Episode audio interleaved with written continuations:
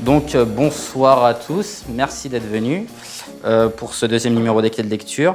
Voilà le programme pour aujourd'hui.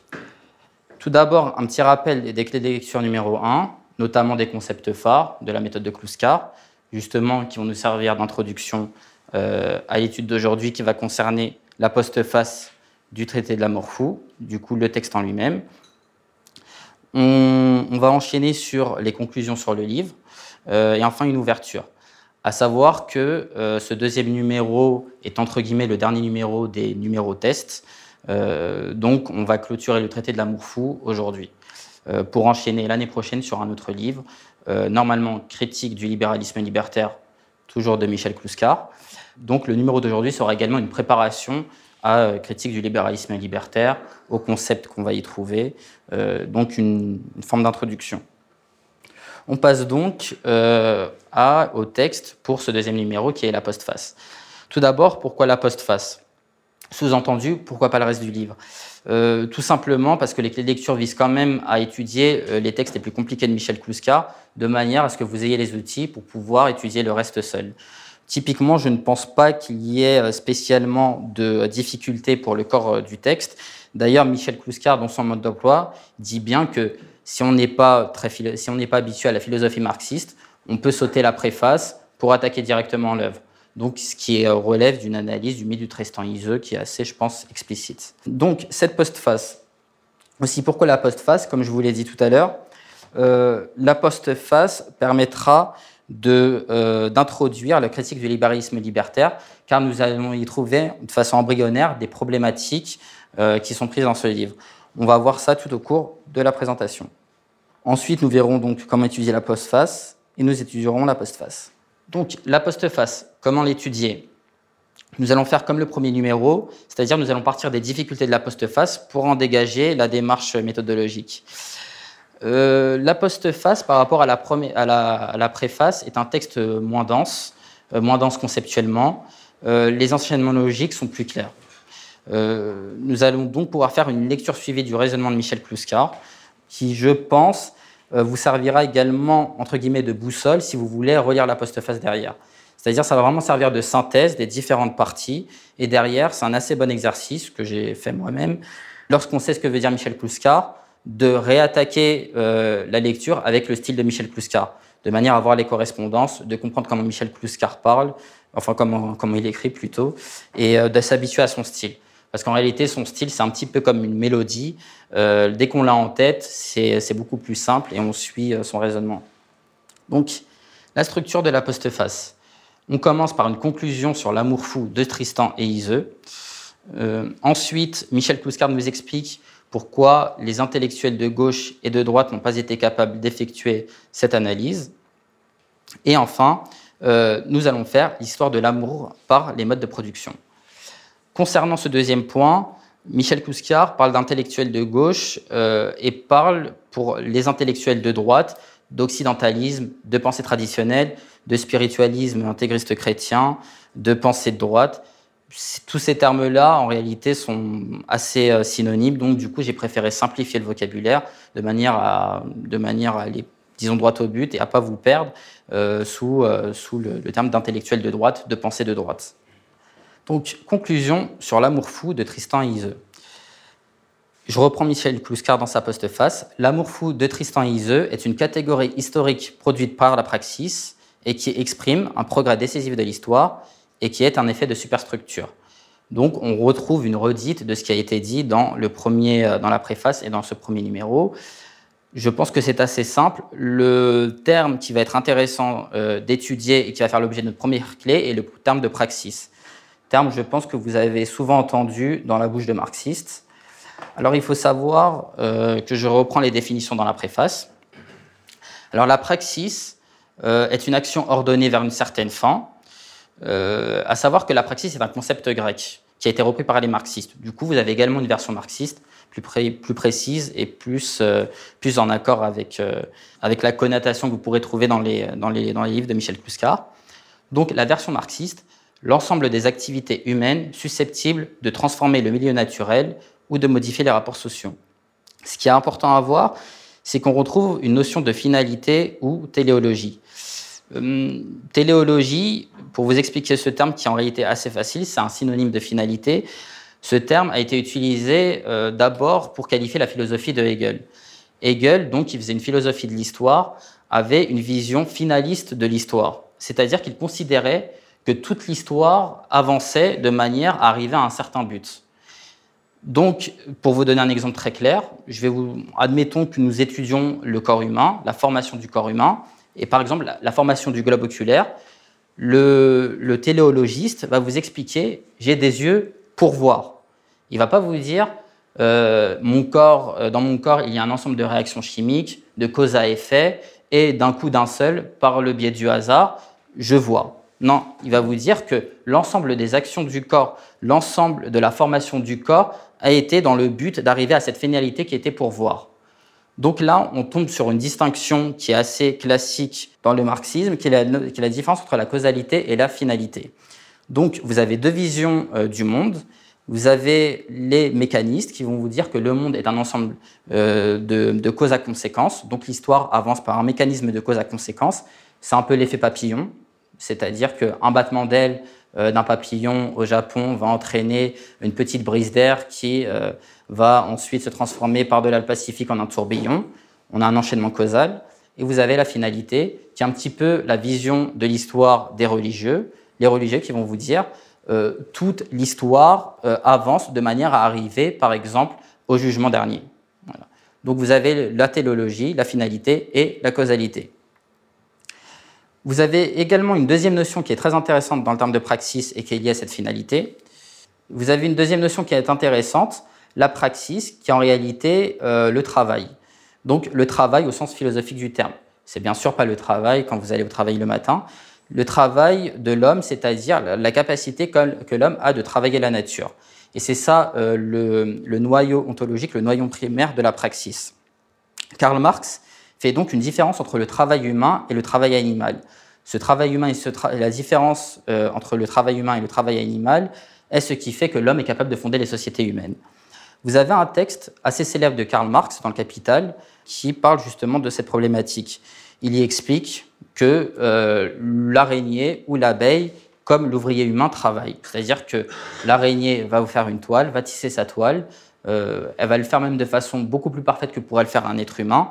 Euh, de même, l'abeille va travailler sa ruche de façon beaucoup plus parfaite que le ferait un être humain.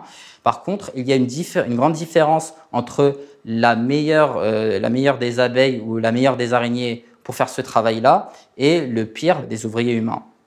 Cette différence, c'est que l'homme est capable de concevoir justement la finalité de son action dans son esprit avant de l'accomplir. L'araignée ou l'abeille le fait de façon instinctive, elle ne se rend même pas compte qu'elle le fait, tandis que l'homme voit d'abord son objet final pour ensuite le faire. Lorsque vous faites une maison, vous faites d'abord un plan et ensuite vous euh, commencez à construire votre maison. Donc voilà, vous avez cette finalité qui est là.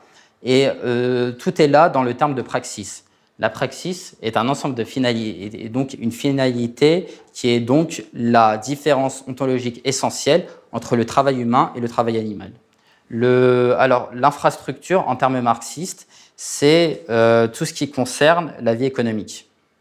C'est-à-dire la façon dont tu vas produire euh, l'ensemble de ta nourriture, l'ensemble de tes vêtements, tout ce qu'il te faut pour vivre. Pour le marxisme, comme on l'a vu pour le terme de matérialisme historique, euh, l'ensemble, ta façon de produire va influer sur ta vie spirituelle. Et la superstructure concerne toute cette vie spirituelle. Donc dans la superstructure, tu vas avoir le droit, le juridique, la religion, la philosophie. Tandis que l'infrastructure, ça va être très concrètement tout ce qui est économique, donc le mode de production. C'est ce qu'on va voir, euh, plus tard. Donc on passe à notre, euh, on continue à suivre la structure du texte et on passe à la question que pose Michel Kouska. Pourquoi est-ce que les intellectuels de gauche et les intellectuels de droite n'ont pas été capables d'effectuer l'analyse que lui a faite? On va donc, pour cela, voir ce que disent les intellectuels de droite de l'amour et euh, voir pourquoi est-ce qu'ils étaient incapables de, comprendre ce qu'a compris Michel Kluska grâce à son école, le matérialisme historique et dialectique. Donc, la conception de l'amour des intellectuels de droite. Pour les intellectuels de droite, l'amour, c'est celui de l'âme, c'est celui de la 16, c'est ce qui n'est pas connecté à la chair il, existe, il existera une espèce d'amour, d'amour, d'amour substance, d'amour divin, euh, totalement déconnecté de tous les plaisirs sexuels. C'est un peu, euh, C'est un peu galvaudé, mais c'est un peu l'amour platonique. Voilà, c'est un amour euh, spirituel, intellectuel. Le résultat, c'est que les intellectuels de droite reconnaissent un bouleversement au Moyen Âge, le mythe de Tristan et Iseux, mais ils sont incapables de l'articuler à l'infrastructural, donc incapables de l'articuler au mode de production. Parce que le fait de, de voir l'amour comme quelque chose de divin qui tombe du ciel, ça empêche, au niveau de la méthodologie, de se dire que ça peut avoir un quelconque lien avec la lutte des classes, tout simplement. Nous allons passer aux intellectuels de gauche, qu'on peut qualifier de néo-kantiens. Alors, les intellectuels de gauche se positionnent en opposition aux intellectuels de droite. Pour eux, justement, l'amour, ce n'est pas l'amour de la 16, ce n'est pas l'amour de l'âme, mais c'est l'amour qui est totalement connecté à la chair, notamment euh, l'amour est droit au désir et à la libération sexuelle. Le résultat concret, c'est l'incapacité à reconnaître le passage de l'endogamie tribale à l'exogamie monogamique et la récupération de cette conception par le marché du désir.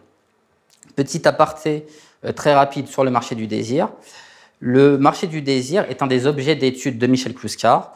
Il faut savoir que le marché du désir est un marché très spécifique, de biens très spécifiques, dont je vais vous reconstituer la genèse. Pour, l'homme, euh, les biens premiers, les biens de subsistance, euh, que ce soit la nourriture, le fait de, se vêtir, constituent, si vous voulez, la première marche qu'ils doivent atteindre dans l'histoire du progrès humain. C'est-à-dire que tout d'abord, avant de penser produire euh, télévision, produire voiture, il faut pouvoir se nourrir, se chauffer, des choses très simples. Donc, toute l'histoire de l'homme et toute l'histoire de la production humaine a été d'accéder à ces biens de subsistance. En réalité, on s'en rend pas compte euh, dans, nos situations, dans nos situations actuelles où tout le monde mange grosso modo à sa faim, mais pendant des siècles et des siècles, jusqu'à il y a très peu longtemps, le pouvoir se nourrir tous les jours, pouvoir manger de la viande tous les jours, ça a été le grand défi euh, de l'humanité. Arriver à ces biens de subsistance arrive un deuxième niveau de biens, ce, ce que Kluskar appelle les biens d'équipement. Les biens d'équipement sont l'ensemble des biens qui ne sont pas des biens de subsistance et qui, consiste à améliorer l'environnement de l'homme. Donc ça peut être aussi bien euh, le, réseau électrique, euh, toutes les infrastructures, les bâtiments HLM de façon très concrète, la machine à laver. La machine à laver, pourquoi est-ce que c'est libérateur? Parce qu'avant, euh, pour, pour avoir des habits propres, la femme devait passer une demi-journée à l'extérieur avec ses enfants à nettoyer les habits à la campagne euh, à la campagne, tandis qu'avec la machine à laver, elle gagne cette demi-journée en mettant tout à l'intérieur et en faisant, et en la faisant tourner. Donc ces biens d'équipement euh, permettent d'améliorer euh, l'environnement de l'homme et d'être émancipateur et de lui donner du temps libre. Cet ensemble de biens d'équipement, c'est l'ensemble des infrastructures qui ont été créées après la Seconde Guerre mondiale. Donc, de façon très concrète, en France, on peut citer aussi bien, comme je vous l'ai dit, la machine à laver, le réseau électrique, le réseau ferroviaire, euh, Roissy, les, infrastructures de communication. Une fois arrivés à ces biens d'équipement, nous arrivons au marché du désir. C'est-à-dire que le capitalisme doit sans cesse créer euh, des nouveaux marchés. Une fois que les biens d'équipement ont été euh, acceptés par tous et donc une fois que l'ensemble des infrastructures ont été créées, il faut recréer une dynamique. Et c'est le marché du désir, et c'est ce que Kluska rappelle dans, son, dans ses livres, la consommation libidinale, ludique, marginale. Je pense que vous avez déjà vu ce terme-là. On peut trouver aussi bien consommation libertaire. C'est grosso modo l'ensemble des objets dont nous n'avons pas réellement besoin et qui sont plutôt aliénants. Donc, dans ce marché du désir, on peut euh, parler des objets de mode, c'est-à-dire les vêtements, euh, c'est-à-dire avoir un jean Celio ou Levis ou Diesel. Euh, c'est, ça sort du fonctionnel du jean qui est en fait simplement mettre un pantalon. On rajoute une marque, quelque chose en plus qui discrimine les populations euh, qui vont consommer ces jeans-là. Et donc, c'est un des biens typiques du marché du désir. On peut aussi parler du, de l'ensemble des drogues, du hashish notamment. Euh, je vous en parle parce que Michel Kouskar parle de tout ça dans le capitalisme de la séduction et il le recontextualise. Donc n'hésitez pas à revoir cette œuvre-là. Donc le marché du désir concerne grosso modo les objets dont nous n'avons pas réellement besoin. Donc euh, les intellectuels de gauche sont récupérés justement pour justifier ce marché du désir.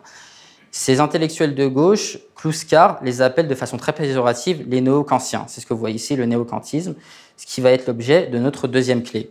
Donc, pour vous introduire à ce terme, et pour vous introduire aussi au style de Michel Kluskar, j'ai repris une des définitions de Michel Kluskar euh, dans Critique du libéralisme libertaire. Le néocantisme, c'est la dichotomie du noumen et du phénomène, du pour soi et de l'en soi, de la liberté individuelle et de l'institution sociale. Donc ne cherchez pas spécialement à décrypter euh, ce qu'il a voulu dire. L'important ici, c'est que vous, vraiment vous vous imprégniez euh, de son style, du type de définition qu'il donne. Il faut simplement savoir que le, néocantisme est une idéologie s'opposant au monisme dialectique, qui était l'objet d'une des clés du premier numéro euh, des clés de lecture, et qui permet l'avènement du libéralisme libertaire. Critique du libéralisme libertaire que nous allons étudier l'année prochaine est justement la démonstration de Michel Kluska euh, concernant la genèse de ce néocantisme et le fait que ce néocantisme euh, est un fourre-tout, il met l'ensemble des idéologies qui étaient justement là pour justifier le marché du désir. Donc dedans, vous trouverez aussi bien le structuralisme d'un Lévi-Strauss que l'idéologie du désir d'un Deleuze, que l'idéologie de la, la, théorie de la connaissance d'un Sartre. Donc le néocantisme, euh, objet de cette deuxième clé, est objet euh, du prochain livre que nous allons étudier. À savoir, pour conclure sur le néocantisme, pour vraiment vous donner toutes les clés, le néocantisme euh, est une manière des intellectuels de gauche de, se considérer comme progressistes, mais tout en rentrant dans la pure réaction au sens marxiste. C'est-à-dire que tous ces idéologues qui vont se considérer marxistes, de gauche, progressistes, sociaux, vont avoir un problème de méthodologie dans leur façon de voir le monde qui vont faire qu'ils vont être récupérés par le marché. Donc, euh, comme nous avons vu euh, pour la méthode d'analyse du traité de l'amour fou, Kluskar voit les intellectuels de gauche et les intellectuels de droite comme les deux dogmatismes desquels il faut sortir. Grâce justement au matérialisme historique et dialectique, il va sortir de ces deux dogmatismes pour créer sa propre synthèse. Il trouve d'abord le point commun entre les intellectuels de gauche et les intellectuels de droite. Chez les deux, on retrouve un refus du réel, de la praxis, de la dialectique. Euh, c'est donc ce que j'étais en train de vous expliquer sur le fait que euh, les néo-kantiens consistaient euh, en une école idéologique qui voulait justement sortir du marxisme. Et on trouve une croyance obstinée en l'amour-substance. Quand je dis l'amour-substance, c'est-à-dire un amour qui ne serait pas soumis au gré des évolutions historiques. Pour sortir de, cette problématique, Michel Kluskar va euh, lier les modes de production et l'amour. Donc ce que nous avons dit tout à l'heure, l'infrastructural avec le superstructural. Et si on reprenait la définition du néocantisme, c'est lié le noumen et le phénomène, euh, la liberté euh, individuelle et l'action collective, il me semble, et le pour soi et l'en soi. terme que je pourrais définir durant la séance de discussion si ça vous intéresse. Donc, l'histoire de l'amour par les modes de production. Nous allons citer Michel Kouskar. Le mythe est l'intermédiaire entre l'ineffable de l'amour et le réel. Donc, l'amour ne se comprend que par son mode de production. Euh, l'ineffable de l'amour, pour euh, ceux qui ne, qui ne, comprendraient pas, c'est simplement euh, le fait de dire que l'amour est quelque chose de divin qui nous tombe dessus, qui est indescriptible, même par les plus grands poètes, et qui est quelque chose de magique. Pour commencer cette histoire de l'amour, nous allons déjà euh, définir les modes de production, ce qui sera l'objet de notre troisième clé. Qu'est-ce qu'un mode de production? C'est la façon qu'a une société de produire ce dont elle a besoin, nourriture, vêtements, etc. Pour répondre à ta question, c'est ce, qui, euh, ce qui consiste en infrastructure, ce qui compose l'infrastructure. Et donc, ce mode de production est composé de deux choses. La force productive ou les moyens de production, qui sont synonymes, c'est le niveau technique des outils d'une époque, donc c'est la différence si vous labourez un sol avec une bêche ou avec un tracteur. Ça vous donne deux types de modes de production différents, donc deux types de sociétés différentes. Et deuxième chose, le rapport de production. C'est le rapport juridique qu'il y a entre les détenteurs des moyens de production et ceux qui n'ont que leur force de travail à une époque donnée. On peut citer l'esclavage, le servage, le salariat, qui sont différents rapports de production. Typiquement, euh, dans le servage, les détenteurs des moyens de, production sont les seigneurs et euh, ceux qui n'ont que leur force de travail sont les serfs. dans le salariat, donc en société capitaliste, euh, en mode de production capitaliste, les détenteurs des moyens de production sont les capitalistes et donc ceux qui n'ont que leur force de travail sont les salariés. Pour vous illustrer comment ces modes de production peuvent influer sur une société, on va faire une expérience de pensée. prenons deux tribus on va dire en Amazonie, c'est chacune, chacune composée d'une centaine d'individus. Vous avez donc deux tribus qui vivent, qui sont des chasseurs-cueilleurs. et qui vont accéder, qui, vont, qui vont devenir sédentaires. Donc, admettons qu'à une de ces deux tribus, vous donnez une bêche. Vous donnez cette bêche, mais en disant cette bêche appartient à tous les individus. C'est-à-dire que les c'est-à-dire que la détention des moyens de production est, une détention sociale, c'est une détention collective. Tout le monde détient la bêche.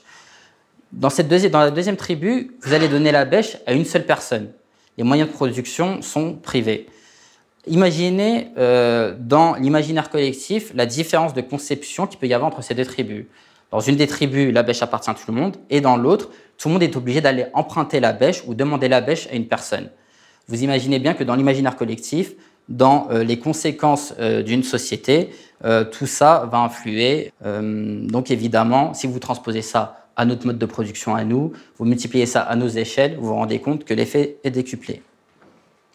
Donc le mode de production, c'est quelque chose qu'il faut vraiment garder en tête, car dans la méthodologie marxiste, lorsque vous êtes perdu, il faut souvent revenir au mode de production pour comprendre où est-ce que vous en êtes. Hum, systématiquement, euh, dans le marxisme, vous pouvez trouver des choses qui vont pouvoir être contradictoires, mais en réalité, elles ne sont pas contradictoires. Euh, elles concernent certains modes de production et pas d'autres, tout simplement. Donc, euh, Michel Kouskar sort des deux dogmatismes des intellectuels de, droite et des intellectuels de gauche par les modes de production, en analysant les modes de production et en, analysant la conception de l'amour que peuvent avoir les sociétés dans ces modes de production différents.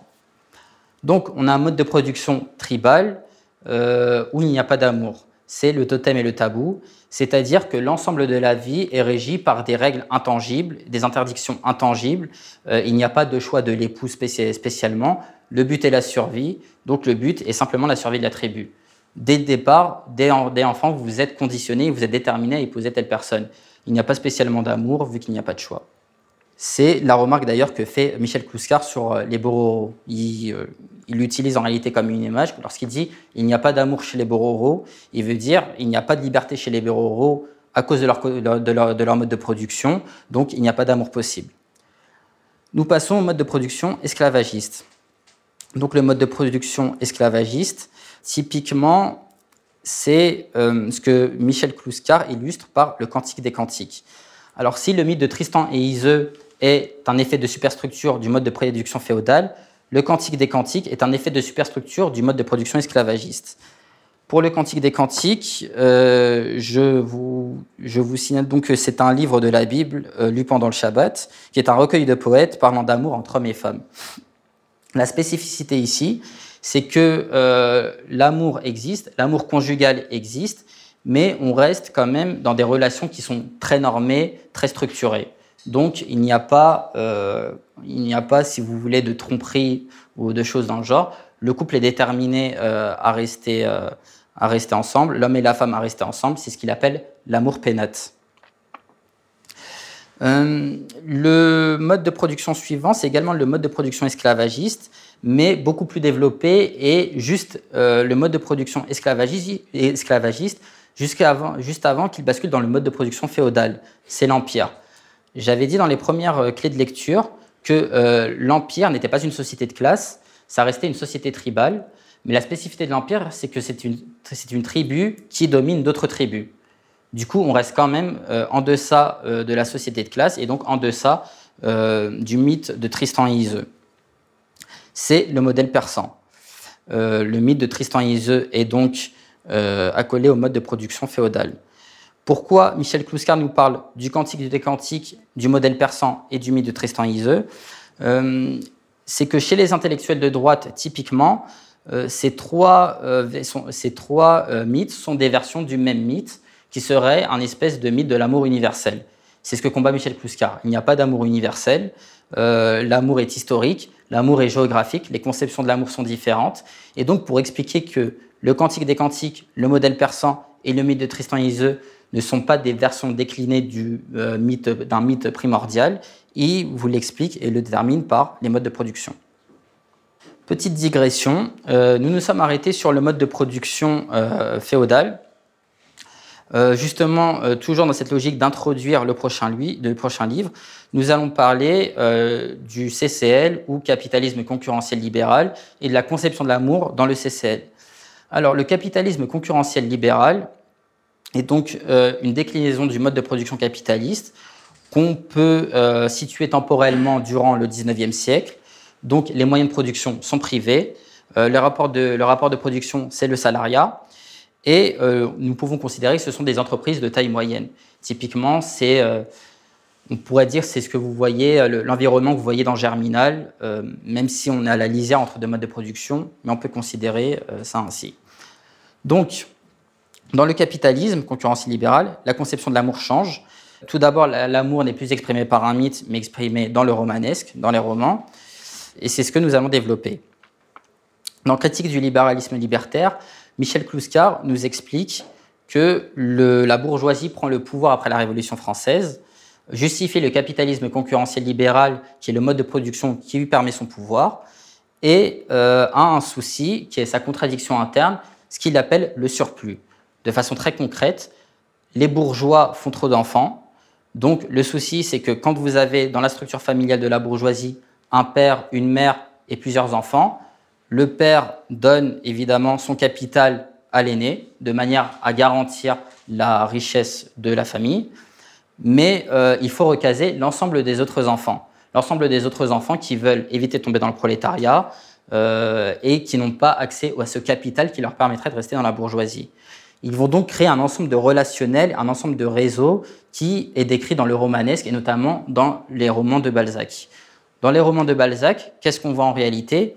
On voit ce surplus de la bourgeoisie, tous ces enfants qui essaient de se recaser par des biais différents, notamment l'art, le roman, euh, la peinture, euh, la musique, et qui essaie de rester dans l'environnement de la bourgeoisie, euh, les intellectuels également, les professeurs, et qui essaie de rester dans l'environnement de la bourgeoisie sans détenir le capital.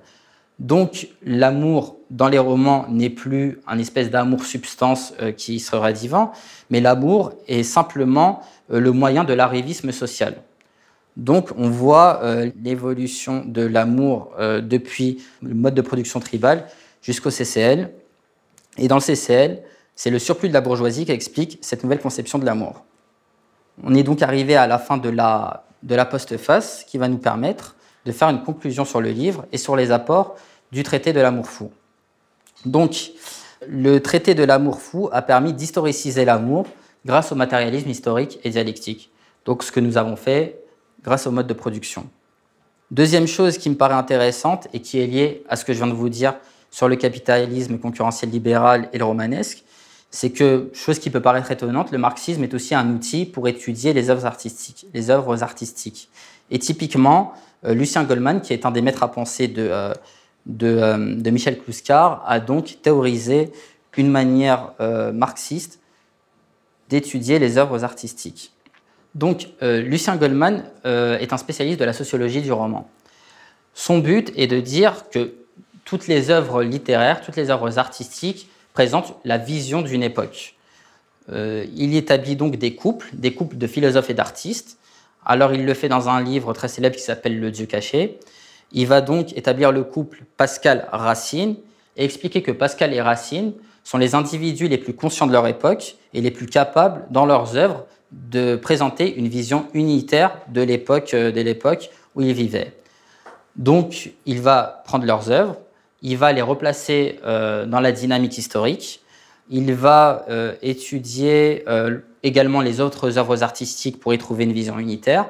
Et c'est ce qui va lui permettre de déterminer ce qu'il appelle la vision tragique. Il dit donc qu'à l'époque de Pascal et de, Racine, l'ensemble de la population était traversé par la vision tragique, qui est la vision d'atteinte d'un absolu qu'on ne peut pas atteindre. Typiquement, c'est le paradis chrétien. C'est-à-dire que euh, on œuvre toute sa vie pour atteindre le paradis, mais on n'est pas sûr de l'atteindre.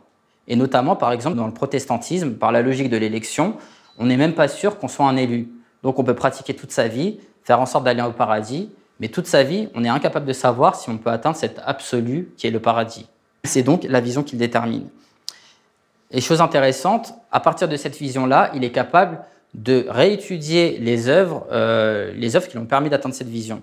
C'est typiquement l'étude du Paris de Pascal de Lucien Goldman, qui est quelque chose euh, d'assez célèbre, c'est pour ça que je vous en parle. Le Paris de Pascal serait, euh, serait l'accomplissement de cette vision tragique, c'est-à-dire que la vision un peu vulgaire et traditionnelle, c'est de dire que on a l'éternité en face de soi, donc il vaut mieux croire que de ne pas croire. Parce que si je crois, je suis sûr d'attendre l'éternité, et si je ne crois pas, et, eh ben, eh ben, et si je ne crois pas, je vais pas atteindre cette éternité. Donc dans tous les cas, il vaut mieux que, euh, il est mieux pour moi de croire que l'éternité existe ou qu'elle n'existe pas. Donc euh, Lucien Goldman reprend euh, ce pari de Pascal et en détermine une vision tragique.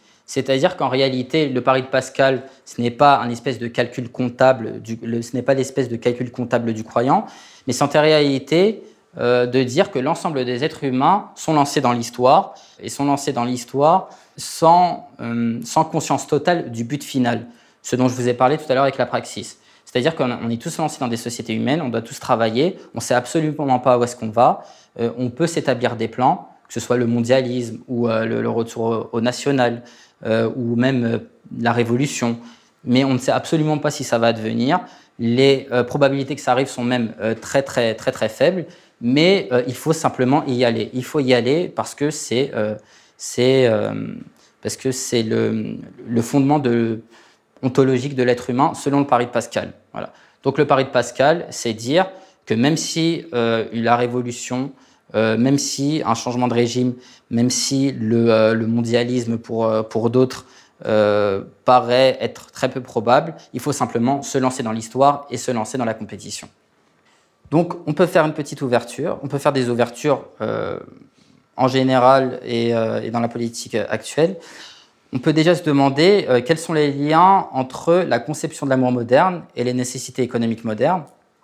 C'est-à-dire que si le mode de production féodal a créé le mythe de Tristan et Iseux, si euh, le mode de production euh, esclavagiste a créé le quantique des quantiques et le modèle persan, euh, est-ce que nous arrivons dans un nouveau mode de production où la conception de l'amour sera totalement différente?